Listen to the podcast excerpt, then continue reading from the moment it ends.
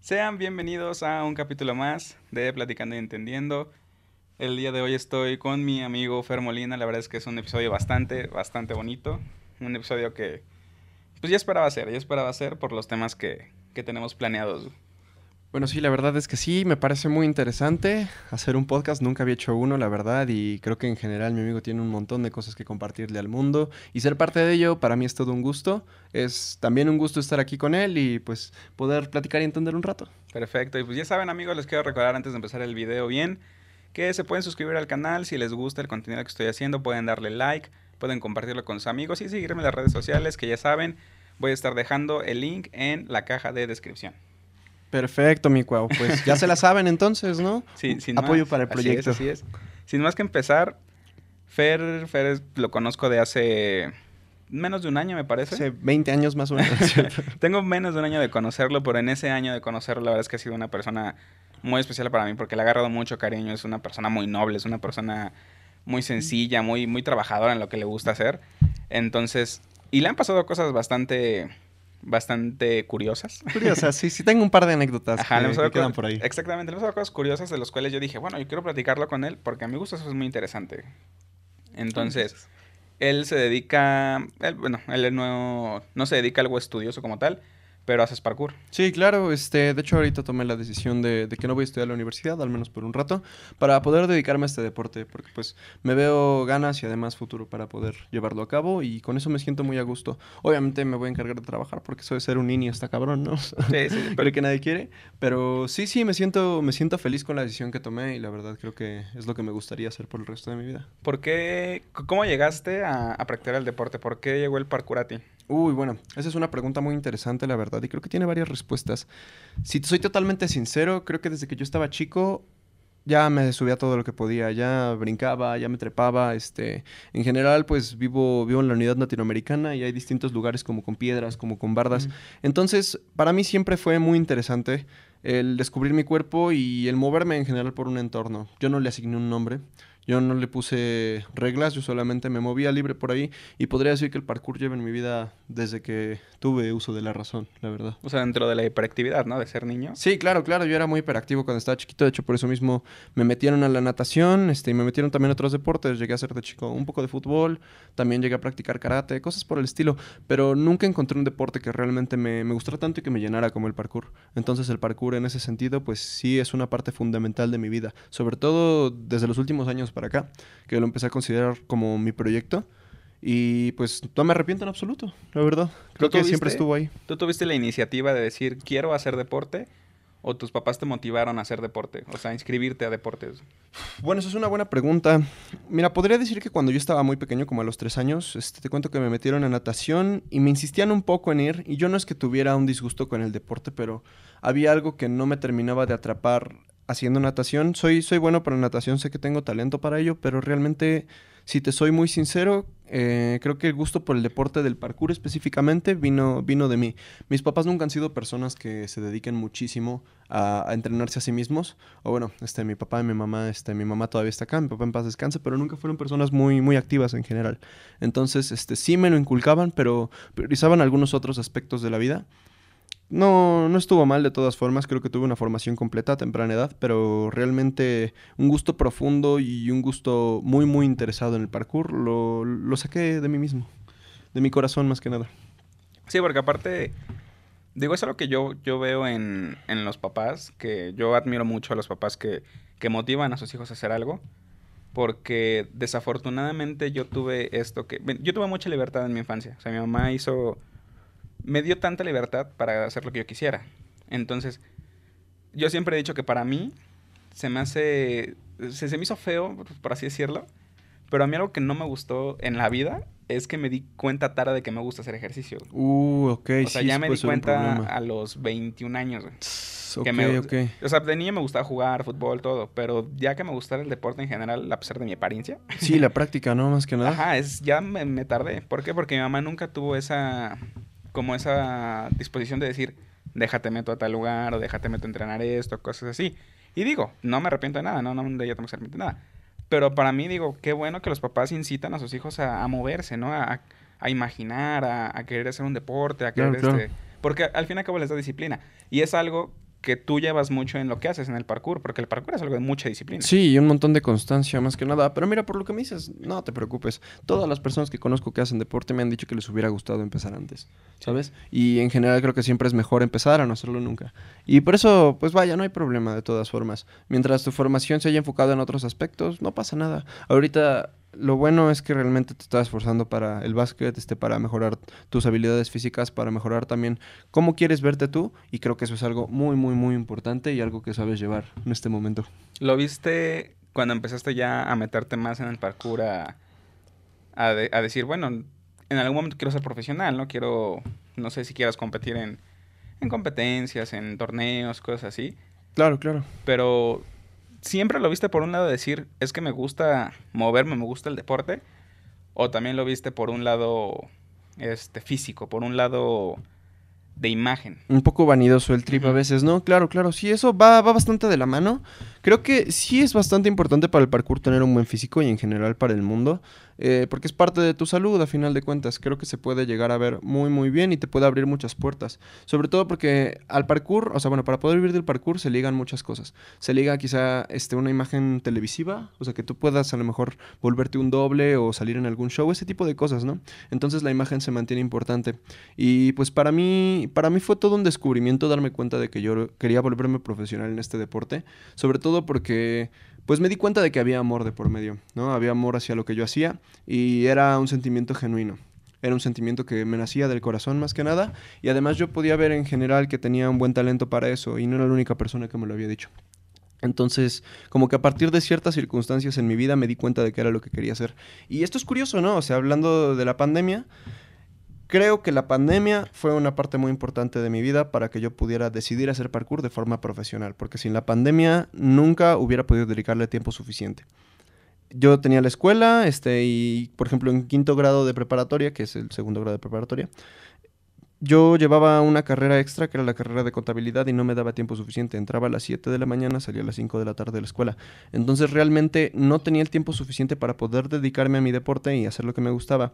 Y toda esta pandemia me hizo redescubrir mis gustos y redescubrir muchísimas cosas, como a todos, ¿no? Al final de cuentas, creo que todos este, terminamos proyectos o iniciamos algunos otros a partir de esto. Y para mí fue, fue un punto de quiebre.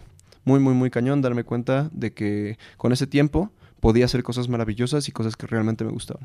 ¿Tú crees que hay apoyo de tu familia a lo que quieres hacer? Uy, bueno, al inicio fue algo, fue algo un poco extraño, la verdad. Porque, pues justo te digo, no, no diría que empecé viejo, empecé a entrenar parkour tal cual a mis 14 años, en 2018. Pero de todas formas, considero que que al inicio fue complicado para mi, para mi papá más que nada porque le hubiera gustado que yo estudiara una carrera, algo más teórico, ¿sabes?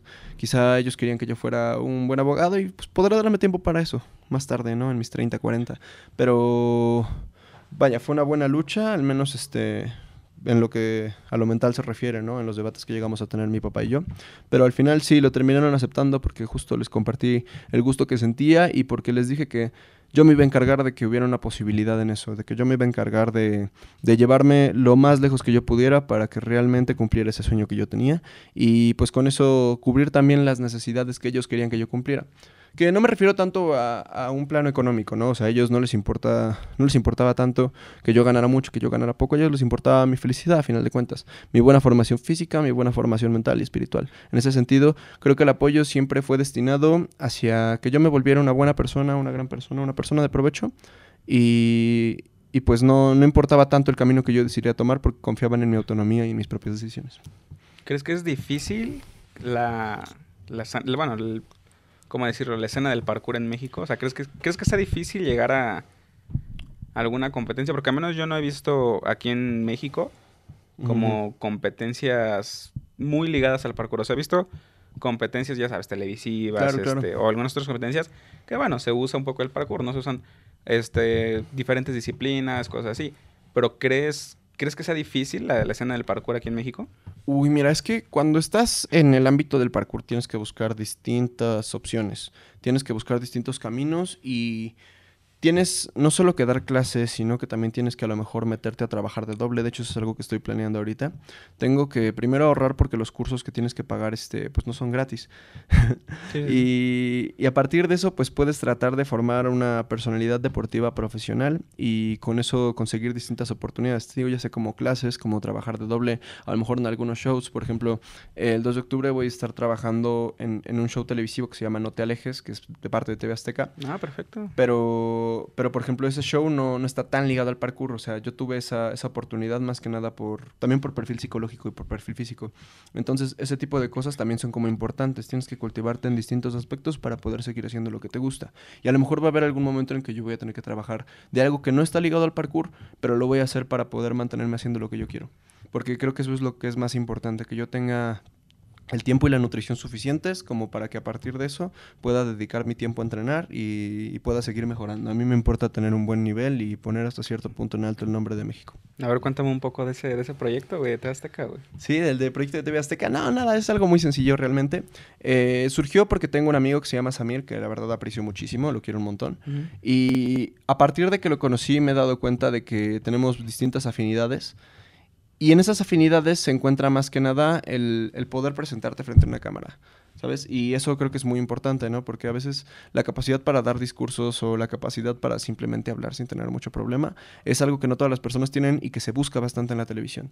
Pero bueno, además de esas afinidades, este, él siempre me cuenta cómo, cómo funcionan sus trabajos. Él ya lleva un rato siendo bastante pedido para ciertos realities, o sea, como para Exatlón, para Guerreros 2020, que fue un programa televisivo que terminó hace poquito, que justamente se basa en, en gente que está yendo a competir, que son deportistas o influencers. Y pues justo este, ese amigo está muy metido en ese mundo. Me contó acerca de este trabajo y la verdad me llamó bastante la atención. Yo al inicio pensaba que era un trabajo un poco más deportivo, la verdad. Pero a medida que me fueron contando un poco más, se volvió interesante. Tuve una entrevista, me mandaron un cuestionario que de hecho podría enseñarte después. Este, y en ese cuestionario me preguntaban así como de, ah, crecen brujas, crecen fantasmas, ese tipo de cosas. Sí, sí, sí, sí, sí. Y la verdad, o sea, bueno, esto va a sonar muy chistoso, pero yo sí creo como en, ciertas energías externas a nosotros, ¿no? El mundo metafísico, al menos no me ha dado las pruebas suficientes como para poder confirmar todo lo que hay en él, pero me ha dado la curiosidad como para que si me ofrecen la prueba de descubrir algo, no la voy a negar. Mm, Entonces, este, pues sí, me empezaron a preguntar si creen brujas, si creen fantasmas, ese tipo de cosas. Y también si creen energías en demonios. Y pues yo estaba respondiéndoles que sí, estaba respondiéndoles sinceramente. Y además traté de, de, dar mi mejor desempeño en esa entrevista. Y resulta que sí, que sí me quedé. Me metieron en un grupo este, donde estaba como el, el crew que se iba a lanzar para esa misión. Se supone que vamos a ir a un lugar abandonado y van a grabar un, una serie de cosas. Te digo, el, el, programa se llama No te alejes y se supone que lo van a empezar a transmitir a partir del mes que viene en TV Azteca. Ok, para que estén atentos, para que estén atentos, que yo no sabía que iba a salir, pero ya me enteré. Sí, no, no, pues aquí me traje una sorpresita. es que creo que no había salido a la conversación cotidiana. Muy bien, no, yo lo voy a ver. Ah. Mira, que yo, yo, no soy fan de, de ver la tele últimamente, o sea, ya tiene años que no veo TV abierta o en general tele de cable. Pero pues nada más por eso lo voy a ver. Ay, te digo qué tal queda, ¿no? Muy bien. Sí, qué tal, qué tal si es horrible y no ya haciéndote perder tu tiempo, amigo. Pues mira, yo siempre he pensado que en cuestiones de, de farándula y cosas así, tú dices, pues no es la gran cosa, ¿no? Ay, no, claro que no. Pero nunca sabes, porque nunca sabes que ese no es la gran cosa, te puede llevar a otras cosas. Sí, por supuesto. Sobre por ejemplo, todo los contactos que salen sí, exacto. Hace poco veía... A mí, yo me gusta mucho el doblaje, el el tema de las películas, de cómo se doblan los actores, ¿no? Serías buenísimo doblando, en serio. Ah, ah, eso sí lo he pensado varias veces. Es que para eso hay que ser actor. Yo no soy actor, pero, pero me gusta mucho, o sea, me, me informo, soy un poquito fan de eso. Y hay un actor de doblaje que se llama Mario Filio. Ok, no lo conozco. Y, ajá, y él, él decía, es que no hay personajes pequeños, Porque él ha hecho, no sé si, bueno, no sé si te, si a lo mejor te lo digo, lo vas a ubicar, él hizo la voz de Ralph el Demoledor. Ah, claro, sí. Claro, él es la voz de Ralph. Este, es la voz del rey Julien de Madagascar. Mira, no me había fijado del, los mismos, ¿eh? Ok, ok, sí, sí, sí, sí. Este, es la voz de Miss Piggy, güey, de los Muppets, güey. Bueno, bueno, pero esos trabajos no son pequeños, que digamos, ¿eh? la verdad creo que sí tienen su, respectivo peso. Pero ahí te va. Eh, no sé, ¿llegaste a ver la película de Monster Inc.? Sí, claro, claro. ¿Te, acuerdas de, ¿te acuerdas de un personaje que decía un niño voló sobre mí, voló con su rayo láser. Él es la voz de ese personaje. Ah, excelente. Y es icónico, ¿no? Es icónico, pero era un personaje pequeño. Y otro personaje que él hizo en la película es el monstruo que se le pega una calceta y lo rapan, güey. Uf, ok, ok. el Sí, Charlie lo sentí cerca. Entonces, él hizo esas dos Sí, poses claro, claro. y, y él decía, pues es que el personaje pequeño va a ser el del argentino, el monstruo argentino, y pegó todavía más que el otro. Sí, sí, sí, sí, claro. por, por eso él, él decía, no hay personajes pequeños, porque no sabes en qué momento algo que tú consideras que es pequeño te va a catapultar a otra cosa. güey. Sí, sí, por supuesto, por Entonces, por eso, para mí es como valorar muy bien los pequeños o grandes trabajos que tengas, Las oportunidades las también, ¿no? oportunidades, exacto, porque nunca sabes cuándo va a pegar algo muy cabrón, güey. Sí, sí, concuerdo, concuerdo totalmente. Y pues también lo he visto en ciertos TikToks que a veces los doblajes son tan icónicos que se vuelven muchísimo mejores que los trabajos originales, ¿sabes? Sí, exacto. Y eso es algo contundente. Más que nada en películas como Disney. Bueno, aquí tenemos a todas las ilustraciones que nos sirven de referencia, pero sí hay doblajes que son totalmente icónicos de estas películas y que los recordamos justo por la buena traducción. Sí, exacto. Digo, entonces, a lo mejor no sabes de, de en algún momento, como dices, ¿no? Porque siento que la televisión se maneja un poco más por perfiles, ¿no? Claro, a lo claro. mejor el perfil que tú tienes les va a gustar para otros proyectos. O a lo mejor pueden decir, ah, es que mira, este chavo que estuvo con nosotros en este programa no se ve mal para meterlo a, ¿cómo dices? No, Exatlón, a, a programas más físicos. Sí, claro, Porque, claro. pues, se ha dado, realities. Se, ha- se ha- se ha dado, o sea, demasiado. O no, no, no te vayas tan lejos. Para mí, este, no, no tienes un mal físico. O sea, al contrario, eres muy bien conservado. gracias, amigo, te preocupas por tu físico. Y eso, a todo... Siempre he dicho esto súper chistoso, ¿eh? Las personas que, que son medio mamonas, porque en el gimnasio, ¿no? Que son medio mamonas porque tienen un buen físico y están así mamados, todo. Hasta cierto punto se los... se- les doy el, el like, güey. O sea, les doy el bien porque digo... Tú no sabes cuántos años le ha tardado conseguir ese físico, porque conseguir un buen físico no es fácil, güey. Sí, no, no, claro. o sea, que es no. tardado, es disciplina, es constancia. Disciplina tanto como para hacer ejercicio, levantarte, comer bien. O sea, es, es una chinga. Es una chinga que yo he hecho y la neta, muchas veces he fallado, Sí, sí, pero sí. lo quiero seguir haciendo y todo. Pero a muchas personas les cuesta un chingo de trabajo llegar a esa disciplina de tener un buen físico. güey. Sí, sí, sí, por supuesto. Es Entonces, un montón de dedicación. claro, güey. Entonces nu- nunca sabes si por esa imagen de tener un buen físico, hoy en día están muy de moda los reality shows, mm, ¿cómo decirlo? Como Acapulco Shore y todo Claro, eso. sí, sí. O sea, como la división de todos esos reality shows. Y lo que más pega, pues es la imagen, güey. Lo que más te van a pedir es la imagen, güey. Sí, por supuesto. Pues de hecho en los reality shows que he visto últimamente, este, digo, humildemente creo que puedo llegar a tener mejor físico que algunos que están ahí porque esos son más influencers que Sí, deportistas. claro. Y pues vaya, yo no considero que mi físico está terminado todavía, o sea, creo que eso también sería un poco mediocre de mi parte. Y a veces llego a pensar que todas esas personas que realmente tienen un buen físico natural, pues son de admirarse, sin lugar a dudas. Sí, claro. Son bastante de admirarse, aunque aunque puedan llegar a distraerse de otros aspectos de su vida, nunca nunca deja de ser malo tirarle flores a la gente que se las merece, más que nada. Sí, exacto. Y, y digo, ya la actitud que puedan tener es diferente, pero, pero sí, o sea, admirar en todos los aspectos, ¿no? Tanto admirar a un abogado porque es un buen abogado, Exacto, porque exacto. tuvo una carrera que pasar, o, o por ejemplo las personas, ¿no? Que dicen, es que yo cobro tanto, ¿no? No, pues como que me cobras es mucho. Pues es que tú no sabes todo lo que tuvo que pasar para, para llegar a lo que está cobrando, ¿no? Sí, sí, sí. Digo, para mí es una disciplina enorme. Y pues yo espero que te vaya muy bien, amigo. Ay, Espero que te- que, vaya muy bien en esos. Fíjate que algo que me pasa mucho es que me alegra mucho saber cuando personas que, que les tengo un gran aprecio les va muy bien, güey. No sé si te ha pasado. Sí, claro, por supuesto, por A- a, mí supuesto. me, pasó hace poco que estaba así como medio caidón. Que de esas veces como que te, se te baja el ánimo un poquito. Sí, sí, sí. Y, y tengo un amigo que ya lo soy en mis historias, que se llama, es mi tocayo, se llama Carlos, que te enseñé su canción. Ah, Per- sí, sí, Perdón, sí. Carlos, Sí, estaba buena, estaba, muy buena, la verdad. No me la aguanté. No hay problema, Y- y estuvo cuando- y excelente, cuando ¿eh? me la mandó, me mandó la canción y dije, oye, qué chido, ¿no? Me empezó a contar la historia de, de cómo llegó a hacer esa canción. Sí, sí, sí. Y me dice, es que ya voy a una productora, güey. O sea, ya Uf. voy, ya algo bien, ya estoy este, sellado por, por una productora a tres canciones. Sí, sí, sí. Y yo dije, cabrón, esta me encantó. Si este es un hit, las otras dos... Van a ser buenísimas, ajá, ¿no? exacto. Entonces, como que en ese momento, la pila se me fue para arriba y dije, güey, qué chingón que este güey le vaya bien.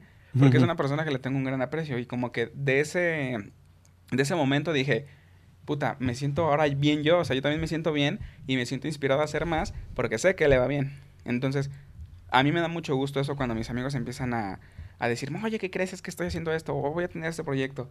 Y es como de, ok, hay que animarlos, hay que animarlos. Sí, sí, sí, son Por- cosas sí, importantes. sí, sí. Muy, muy, muy importantes. Sobre todo porque cuando te rodeas de personas que van a tener éxito o que tienen éxito, te vuelves exitoso automáticamente. Sí, Y la verdad, yo sé que, por ejemplo, tus proyectos van a tener éxito porque eres una persona que tiene muy buen carisma, bro. En serio. gracias. Sí, sí, sí, en general, o sea, tienes un excelente perfil para un montón de cosas porque eres muy multitask, como se podría decir. Entonces, a partir de eso, estoy seguro de que las oportunidades van a llegar solas. Y una vez que te subes a ese tren de las oportunidades, estoy completamente seguro de que el éxito llega solo. Perfecto. Sí, ya estarán- siempre nos apoyamos. Él y yo siempre nos apoyamos en todo. Sí, claro, claro. Aunque no sirvió mi cámara para grabar el podcast, pero No de todas no formas, importa. de todas formas, La, pensé la intención fue lo que cuenta. La intención estuvo. Sí, por supuesto, sí, claro, claro, siempre, bro. Sí, sí, sí, sabes que pues, en lo que te puedo ayudar. Este, Sí. Esto se va a volver muy romántico, quizá terminemos besándonos, pero, pero sabes que en lo que te que ayudar, sí. aquí estamos, amigo, porque me gustan tus proyectos y porque sé que eres una persona con un chingo de potencial. Gracias, amigo, gracias. Pues mira, ahora que, que te había dicho de los temas que quería hablar, quería que pasara al segundo tema. Al, Uh, ok. al- al tema polémico, porque ese es un tema un poco polémico. Sí, sí, claro, creo que es de los temas más polémicos. De los que temas de polémicos que vamos a tocar. Entonces, eh, ¿quieres que les cuente yo? ¿Quieres que les cuente la introducción? Ah, como yo lo vi. Sí, Ah, como claro. a mí me lo contaron. Cuéntales la introducción tú, perfecto. perfecto. Este- Que Nada debe, nada teme, al final de cuentas, Exactamente. ¿no? Eh, Pues Fer, como todo, es. Eh, para mí es una buena persona, es, es un pan de Dios, o sea, es- es- trae un ángel en su mente siempre. O sea, el, güey, Procuro, procuro. el güey ¿eh? no tiene maldad, él no tiene nada de maldad. Ay, O sea, para nada, para nada. Es, es una persona gracias. muy leal. O sea, cuando llega con nosotros siempre dice, hola amigos, ¿cómo están? O sea, no, no es como que te llegue a mentar madres, ¿no? Al contrario, es una persona muy buena. Excepto los días en los que Ah, sí, como- mal todos, que- excepto los días de la Pero como todos, ¿no? como todos.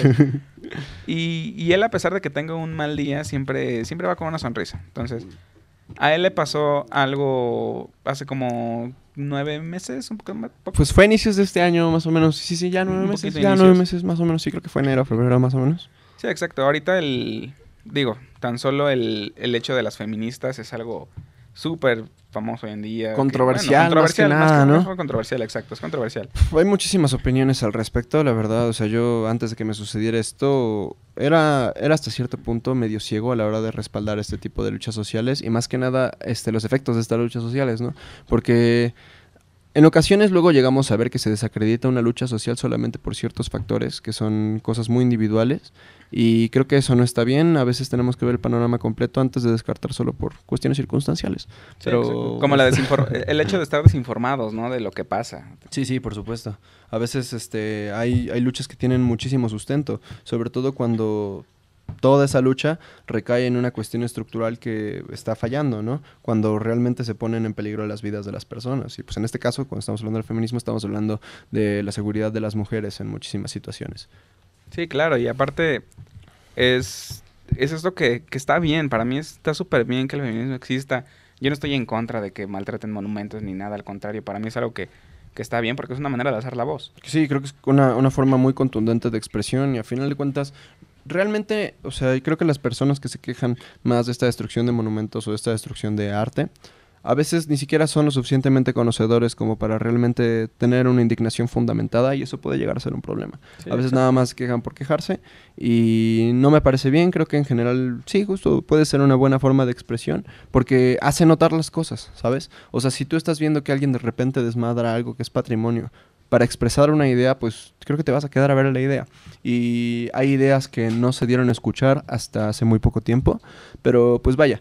Sabemos que el feminismo ha cambiado muchas situaciones para las mujeres, pero pues nosotros como un par de hombres a veces no podemos terminar de opinar del todo porque no Sí, somos claro. practicantes tal cual, ¿sabes? No, y aparte es No dar- podemos ser feministas nosotros. Es dar una buena difusión al final, güey. Sí, Y- claro. Y en el hecho de dar una buena difusión, también está algo que él y yo platicábamos, que hay un, hay un poder, hay un sobrepoder de hoy en día de las mujeres que hay que saber usar. Ahora Claro, que, claro. Citando al, al tío Bengo, y es un gran poder conlleva una gran responsabilidad, güey. Por supuesto que sí. Entonces, lo que le pasó a Fer es que él, él estaba en el CCH. Estaba en la prepa 2, de hecho. Ah, fuera, sí, perdón, estaba en la prepa 2, prepa estaba en la prepa 2. Y en Gracias ese- al cielo. De hecho, no fue, pero. y, estaba en la prepa y en 2. la prepa 2 este, tenían, al parecer, un grupo, las, las, las chicas de... Sí, sí, era una página que se llamaba Dalias Revolucionarias. Ajá, muy bien. que yo conocía, de hecho, yo conocía bastante bien a las chicas que estaban ahí y no discrepaba con ellas. A veces la práctica que ellas llevaban del feminismo no me terminaba de encantar. Era un feminismo este, muy liberal y vaya, si entro a términos políticos un poco más específicos, desde mi punto de vista, el feminismo liberal a veces puede, puede opacar un poco la lucha de las mujeres por volverse demasiado progresista. O sea, yo en general creo que los transexuales, los homosexuales deberían tener su propia lucha y el feminismo liberal busca acaparar todas las luchas en general que sean contemporáneas, cosa que desde mi punto de vista sí ayuda a que se unifiquen más personas bajo esa causa, pero que en la efectividad puede ser un poco más complejo, porque a veces no es tan específico y puede llegar a tener discrepancias entre los distintos grupos que se encuentran buscando eh, mejorar su calidad. Sí, claro. O sea, entonces, lo que le pasa a Fer es que en un momento suben unas capturas de pantalla de una conversación en la cual él estaba incitando a una chica a, a mandarle fotos, ¿no? A, Sí, man- claro. a mandarle fotos provocativas. Y la chica le respondía que no, la chica le respondía que pues ella se siente incómoda y todo eso. Él era el que le insistía, el que Estaba, insistía. estaba muy forzado además. y, Sí, pues, exacto. La Pero- gente que me conocía sabía que yo no hice ese tipo de cosas. Sí, sí, sí. Pero cuando no conoces a la gente y ves eso, te da coraje, la verdad. O sea, porque, por ejemplo, si a mí me enseñas una captura de pantalla que se ve real de una persona que es cercana a mí, pues sí me voy a sacar de pedo, ¿no? Porque me va a dar, si sé que es real, me va a dar la molestia de saber que, que estuvo insistiendo, que, que no buscaba el consenso, que nada más buscaba su propia satisfacción final de cuentas. Y pues, bueno, las funas son así, ¿no? Sí, ya, la- que salgamos el nombre tal cual. Es Las que es una funas son así, ¿no? Y aparte es la desinformación de, de las personas que están apoyando, ¿no? O sea, porque eh, a lo mejor yo que te conozco puedo decir, bueno, es que te están funando, pero yo sé que no eres así, o sea, yo sé que no lo hiciste. Sí, sí, sí, claro. Pero a lo mejor va a haber otras personas que quieren empatizar con, con la persona afectada, sí, sí. que no saben los dos lados de la historia, güey. No saben si realmente sí pasó, si no pasó. Y, y lo peor es que no, n- Fer no supo quién era. No supo No, quién fue la nada. persona que lo estaba funando. Para nada. Y mira, o sea, esto te lo digo, bueno, con toda la sencillez posible, pero yo, yo me considero una persona popular en la preparatoria en la que estaba. Y creo que sí era un poco fácil que alguien me quisiera hacer alguna jugada de ese tipo. Solamente porque, pues, creo que sé reconocer mis defectos en ocasiones, en ocasiones. Y cono- reconozco que, pues, pude ser medio, medio prepotente, la neta, a veces me sentía mucho, ¿no? Y entiendo, entiendo un poco qué llevó al enojo de esa persona, quien sea que lo haya hecho. No lo comprendo del todo, pero, pero al menos puedo entender unas cuantas este, fuentes de su enojo. Eso estuvo un poco chistoso, la verdad. Pero vaya, así mismo como, como te estoy contando que conocía a bastantes personas y creo que bastantes personas me conocían, tanto los efectos colaterales de, de ese hecho fueron un poco más grandes de lo que yo esperaba. Y también se me hizo muchísimo más difícil identificar quién lo había hecho realmente. Sí, y aparte es lo que te decía, o sea, el, el sobrepoder que tienen ahora las mujeres de que afortunadamente en la mayoría de los casos quiero pensar, la- a lo mejor estoy hablando desde mi ignorancia, pero quiero pensar que afortunadamente en la mayoría de los casos la mujer ya tiene un poco más de difusión. Claro. Entonces, tanto como puede ver una, una chica que diga, oye, ¿sabes qué? Quiero funar a esta persona porque realmente se merece que se la funen, a una chica que a lo mejor puede tener un problema en la mente y por una, una escena de celos, por capricho, por enojo, lo que tú quieras, tiene el poder de decir, bueno, voy a funar a este güey aunque no se lo merezca. Y arruinarlo por un rato, ¿no? Y, bueno, depende del nivel de la funa, ¿no? Y, no sabes hasta intensas. dónde, no sabes hasta dónde lo puedes arruinar, lo puedes arruinar socialmente, familiarmente, Económicamente. si económicamente también, por exacto, eso, ¿no? o sea, la mujer a veces tiene que tomar en cuenta eso, ¿no? Que, que tienen tanto poder hoy en día, o sea, la mujer tiene tanto poder hoy en día para, para alzar la voz, que tienen que ser responsables contra quién van a alzar la voz. Claro, o sea, claro. cómo van a alzar la voz. Y si esa persona se lo merece o no, porque en tu caso no te lo merecías, o sea, no Sí, te no, no. merecías la funa. Sí, pues es que en general eran cosas que yo nunca le hubiera dicho a alguien y creo que al menos en ese sentido estaba bastante bien que que los mensajes no estaban escritos con la forma en la que yo escribo, que además utilizaba palabras que jamás había utilizado y eso eso me dio la tranquilidad de mínimo saber que la persona que lo había hecho era una persona muy tonta, porque no supo replicar bien mis mensajes, ¿no? Porque cuando si realmente quieres dañar a alguien, pues creo que lo vas a hacer bien. No sé, no sé la verdad, no sé cuáles fueron sus intenciones al final. Y no sé si esperaba que llegara a ese punto, porque pues sí, sí me arruinó un poco al menos mi alcance durante un tiempo. Este, eh, como unos cuantos meses después saqué unos proyectos en unas grúas, porque también parte del parkour puede llegar a estar relacionado con cosas en las alturas, ¿no? Es como el examen más o menos. Entonces, la difusión de esos proyectos creo que se vio mermada por esta situación. Y digo, bueno, no importa, ya habrán más proyectos, ya, ya las personas que, que me conocen saben que yo no hice ese tipo de cosas. Obviamente yo me defendí, este, escribí como dos, tres textos largos que publiqué en mi muro para que justamente yo pudiera fungir como una contraposición a lo que acababa de suceder. Pero el daño ya estaba hecho, a final de cuentas. Y se veía demasiado forzado este, en las capturas de pantalla. El, el- bueno, la persona que estaba allá, no sé decir si era él o ella, no sé, no sé ni quién lo haya Sí, falsificado porque también puede haber sido un hombre. Claro, claro, exacto. Y nada más le decía a una chica que lo mandara ya, ¿no? No sé quién fue, pero, pero se, veía, se veía forzado al punto en el que múltiples veces me decía que no se sentía bien, que estaba mal, y yo continuaba, y creo que ese es un factor importante para, pues para ver que alguien está haciendo algo incorrecto, cuando le pones un alto y la persona continúa. Eso fue lo que quisieron hacer ver de mí, y pues vaya, se puso intenso, la verdad, ¿eh? Porque a pesar de que había personas que me conocían y sabían que yo no lo había hecho, también habían otras personas que sí decían, uh, no, yo no me lo esperaba de él, ¿no? Sí, Y en general, sí. ese sentimiento de decepción, que es un sentimiento falso porque viene de algo falso, ¿no? Pero ese sentimiento de decepción que sintieron las personas me pudo calar un poco durante un rato y pues afectó un poco mi alcance. Obviamente ya a medida que pasó el tiempo pude irlo explicando mejor y gracias a Dios después de que yo publiqué esas defensas en mi muro, la denuncia se bajó.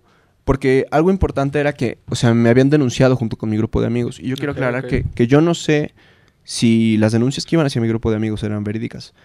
La neta no, lo tengo, no tengo idea porque yo ya llevaba, ¿qué será? Yo creo que casi un año sin interactuar seguido con ellos por distintas situaciones. Porque también yo sí había notado ciertas características de su perfil psicológico que no, no me terminaban de encantar.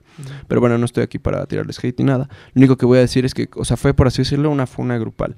Y que a lo mejor por alguna acción que pudo realizar uno de mis amigos, la persona que conocí esa mala acción de él podía relacionar que mis acciones sí habían ocurrido, nada más por, pues por el mismo grupo, ¿no? Por la cercanía.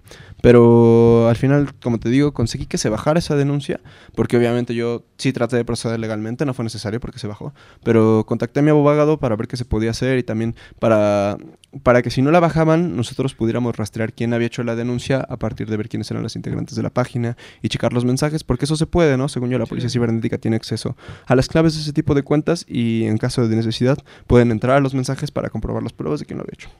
Sí, exacto. Entonces, el mensaje aquí es, hay que tener responsabilidad con el poder que tenemos hoy en día, sobre todo las mujeres que tienen mucho poder hoy en día, tan solo con las cosas que hacemos, con las cosas que decimos. Hoy en día, platicábamos ayer eso, ¿no? O sea, a lo mejor yo puedo tener un humor muy negro o tener este ciertos lenguajes que a lo mejor hoy en día no son tan vistos. Entonces, no sé si decirlo afortunado o desafortunadamente, hoy en día tenemos que tener cuidado un poco con lo que decimos Claro, y, claro. y cómo, y cómo lo decimos, en el contexto que lo decimos, porque nunca sabemos que alguien lo va a malinterpretar Por supuesto, sí. y, y puede ser una difusión de algo que, que va a afectar a una persona cuando realmente no se lo merece. Es que sí es el mundo de lo políticamente correcto. Y últimamente las cosas han cambiado bastante. Creo que tienen sus cosas buenas y sus cosas malas, como todo respectivo cambio. Pero pues vaya, a fin de cuentas es algo a lo que tenemos que acoplarnos, ¿no? Porque Sí, claro. no, no podemos cambiarlo en absoluto y a medida que el tiempo vaya pasando, serán cosas que culturalmente quedarán mucho más arraigadas en nosotros. Sobre todo porque pues toda esa generación que realmente tenía conductas que eran increíblemente misóginas y que realmente tenía los estereotipos de género demasiado marcados, va a pasar, ¿no? O sea, quieras o no, va, va a pasar esa generación y nos vamos a quedar nosotros en este mundo. Y por lo menos de la gente que yo conozco, más o menos de mi edad, de nuestra edad, pues sí podría decir que tienen unas ideas este, un, poco, un poco más liberadas acerca de ciertas situaciones sociales. Y mientras se cuestione todo, creo que está muy bien. Porque a veces este, al acusado no tienes que acusarlo solamente por ser el acusado y a la víctima no tienes que creerle solo por ser la víctima Sí, claro. no diría que tienes que creerle a uno en específico, más bien creo que tienes que cuestionar todo para después consultar tus propias fuentes y tomar una buena decisión. Porque con esto sí, sí varias personas me llegan a decir, no, pues es que por ser la víctima tú tienes que hacerle caso, sea lo que sea, ¿no? Te diga lo que te diga. Y ya después, ya después, a lo mejor el culpable resulta que no lo era, ya después que lo el resto de la vida, quizá, ¿no? Pero sí, ese tipo de pensamiento no, no me agradó cuando me lo compartieron las personas que lo hicieron. Mm. Y sigo pensando que en general mientras nos podamos mantener escépticos ante todo lo que nos dicen y podamos impartir buenos cuestionamientos a nuestra realidad, vamos a estar bien a donde nos lleve el futuro. Sí, pues es, es eso, es, es ver el lado de la, de la historia, los dos lados de la historia, o todos los lados de la historia. Ahorita que me llegó a la cabeza, ahorita que ya está eso de, del deporte, del parkour y todo eso. Digo, tú dices que tu papá falleció hace, hace poco, no tiene mucho, tiene, Sí, no, no tiene mucho, tiene como tres semanas de hecho. como tres semanas. Está, está reciente. Y, y algo que me, que me llegó al corazón en ese momento, digo, yo a lo mejor no lo viste expresado en mí, pero me acuerdo que me dijiste, yo le prometí a mi papá que iba a ser el mejor deportista en parkour y que iba a sobresalir en ello. Claro, claro. Yo dije, oye, pues eso está que excelente, ¿no? Y algo que, que me gustó de, de ustedes dos, de tu hermano y de ti, es que se me hizo impresionante, o sea, es- digo, nunca me ha pasado, pero se me hace impresionante y muy maduro, tomando en cuenta la edad que tienen ustedes. Este, tú tienes ya 18, tu hermano tiene 15 años. Sí, sí. Digo, si quieres contarme, claro, cómo, cómo afrontaron, co- cómo afrontaron también el hecho de que ustedes a lo mejor ya sabían que, que desafortunadamente iba a fallecer tu papá. O sea, ¿cómo lo afrontaron también? ¿Cómo le hicieron para afrontarlo también? Pues mira, creo que a veces hay luchas que nunca terminan, pero que puedes saber llevarlas, ¿no? Que puedes convivir con ellas. Y en este caso fue duro al inicio, la verdad, porque nos agarró muy, muy, muy desprevenidos. Lo primero que pasó fue que el día del padre, él, él tenía un dolor en el brazo, se fue a checar al hospital y después de unos estudios que le hicieron le dijeron que a lo mejor eran tumoraciones. Todo normal, ¿no? Hasta ese punto pues podías pensar que era algo tranquilo, algo normal, algo que pasaba rápido. Y a medida que fue pasando el tiempo, que le fueron haciendo más estudios y que nos dimos cuenta de qué había pasado, nos dijeron que todo había iniciado en el riñón y que tenía un tumor más o menos del tamaño de mi mano en el riñón. O sea, ese es un tumor enorme que no le pudieron quitar porque además el cáncer ya había hecho metástasis en todos lados. Ah, bueno, se falleció de cáncer, ¿no? Ya había hecho metástasis en todos lados y era una situación muy delicada, lo estuvimos tratando por mucho tiempo. Y pues prácticamente mi hermano y yo vimos, vimos esa caída, a final de cuentas. Vimos como, como poco a poco, suena un poco feo decirlo de esta forma, ¿no? Pero vimos como poco a poco la vida se le iba yendo hasta el punto en el que esto es algo bastante fuerte. Y, y pues yo no tengo problema en compartirlo, pero hay personas que pueden llegar a ser sensibles con este tema, ¿no? Pero, pero llegó un punto en el que mi papá ya no estaba ahí, ¿sabes? Ya no estaba en su conciencia. El cáncer también había hecho metástasis al cerebro y le estaban dando muchísimos medicamentos porque el dolor era algo implacable. Entonces, dejó de ser él después de un tiempo. O sea, después de un tiempo ya no podías platicar con, con esa persona que antes había estado ahí. Y vaya, con solo decirte que se le olvidó cómo usar un vaso de agua. Cada que cuento esto es una frase que utilizo mucho, pero creo que es un punto, un punto importante para entender. Se le olvidó cómo, cómo tomar agua normal. Y eso, eso fue algo bastante contundente porque, pues imagínate, se le olvida eso que otras cosas no se le olvidaron. Y algo que se me hizo muy bonito es que a pesar de que ya no, ya no recordaba ni cómo usar su cuerpo, ni cómo moverse, en sus últimos días todavía se acordó de que era mi cumpleaños. Porque mi cumpleaños fue el mes pasado, a finales. Y se acordó de mi cumpleaños y le dijo a mi mamá que me fueran a hacer un regalo. Entonces, este, pues sí, el último regalo de mi papá fue, fue la última GoPro que salió y me quedé muy feliz con eso, la verdad, porque sé que, sé que lo hizo de todo corazón, siempre fue una persona muy generosa en general. Y fue, fue bastante intenso poder sentir cómo, cómo se nos estaba yendo, pero también hasta cierto punto, esa muerte que llegó creo que alivió sus dolores, ¿sabes? Alivió sus dolores y también nos alivió a nosotros, porque verlo sufrir no era algo agradable, ¿no? Y vaya, es una enfermedad que existe en muchas partes del mundo, es de las principales causas de muerte. Y a veces, este, como dirían mis amigos, pues, la vida es cabrona, ¿no? Entonces, eh, sí tuvimos que mentalizarnos bastante, pero sabíamos que más bien la que le iba a sufrir más era mi mamá. Entonces, eh, tenemos que mantenernos fuertes por ella, no, no privarnos de llorar, no privar nuestros sentimientos, pero también intentar este, superarlo de la forma más madura posible para poder fungir como soporte para ella. Y pues vaya, este Creo que lo único bueno de esta enfermedad, a fin de cuentas, es que te da el tiempo de despedirte, ¿no? Este, yo pude decirle que lo quería mucho.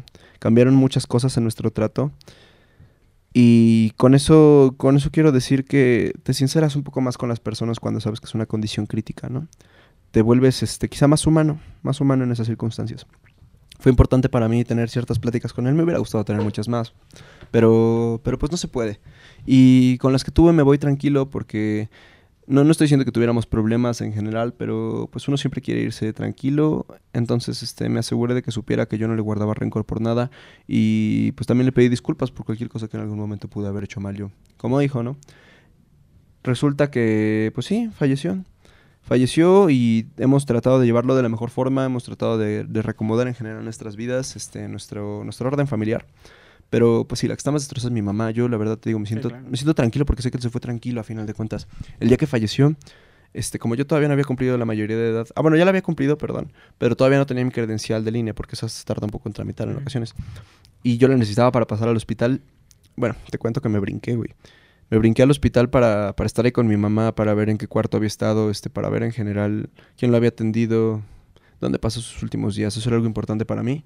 Y y me hizo sentir bastante bien poder ver, ver tranquilidad en su rostro, a pesar de que ella no estaba ahí.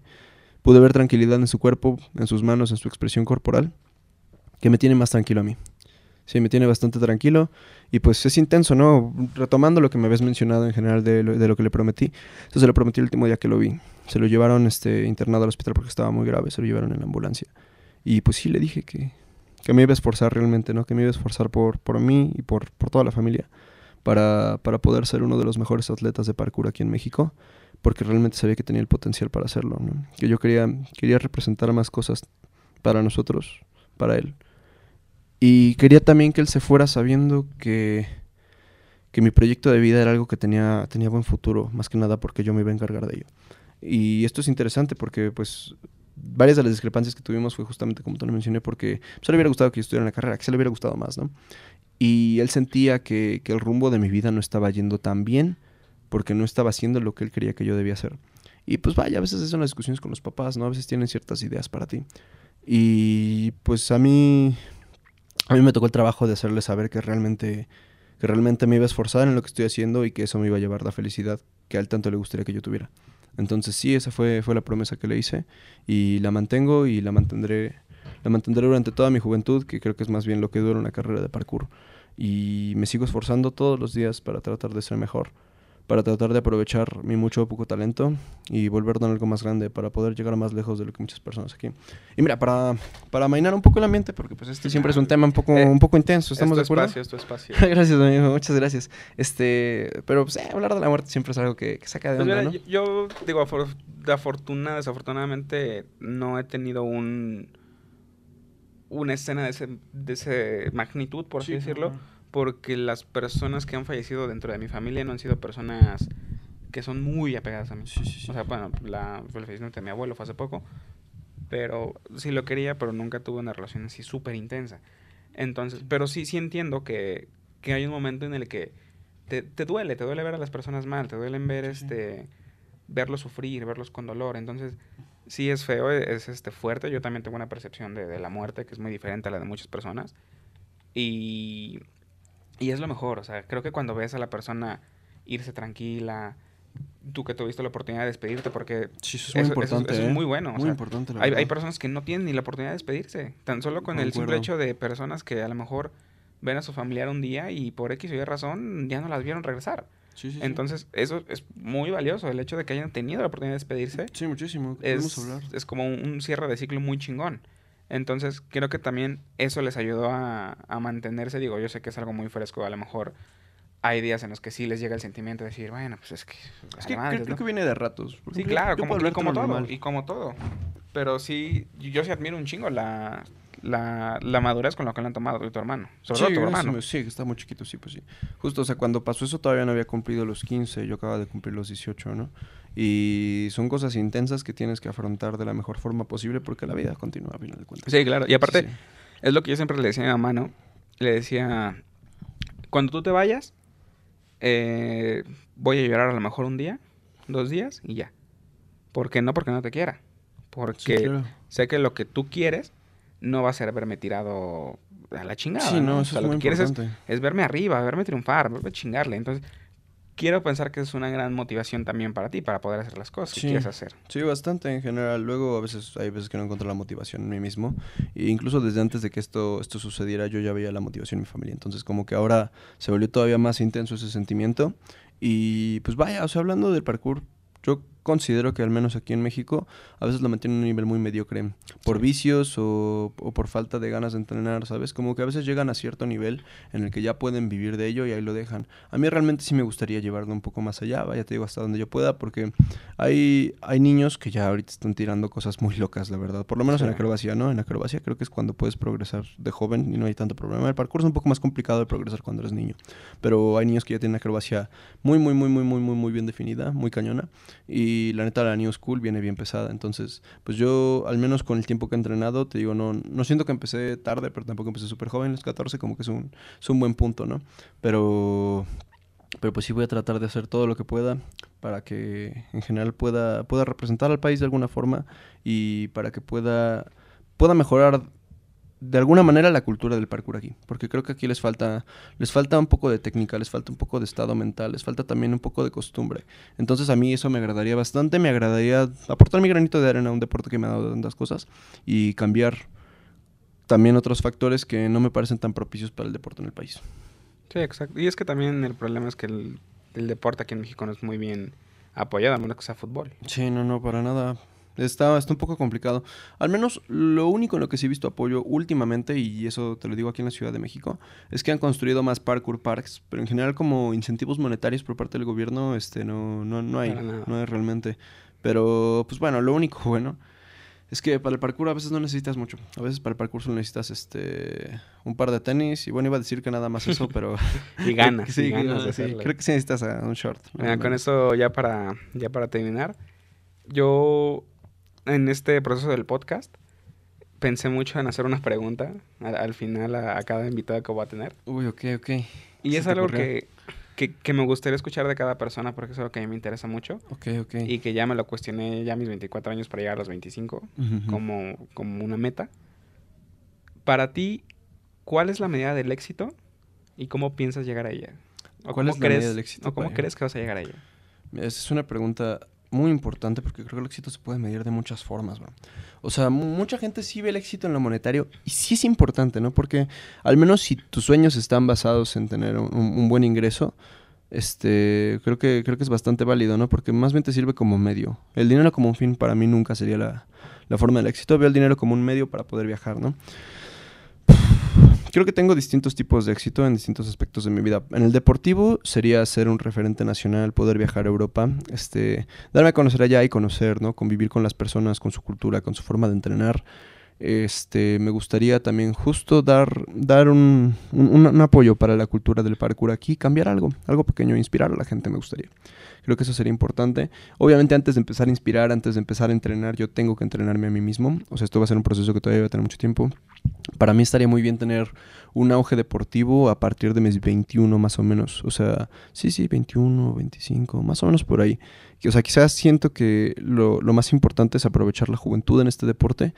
Porque, pues quieras o no, las rodillas no duran para siempre. Sí, Pero-. Pero también es parte del éxito para mí hacer que, que mi cuerpo pueda seguir funcionando de la forma más óptima posible. Incluso cuando hay cosas que me hacen tomar más impacto o cosas que me desgastan un poco más. También es, es saber conocer la forma en la que quieres entrenar y poder hacer que tu cuerpo dure. En el parkour tenemos mucho el lema de ser y durar. O bueno, algunas personas, otras no.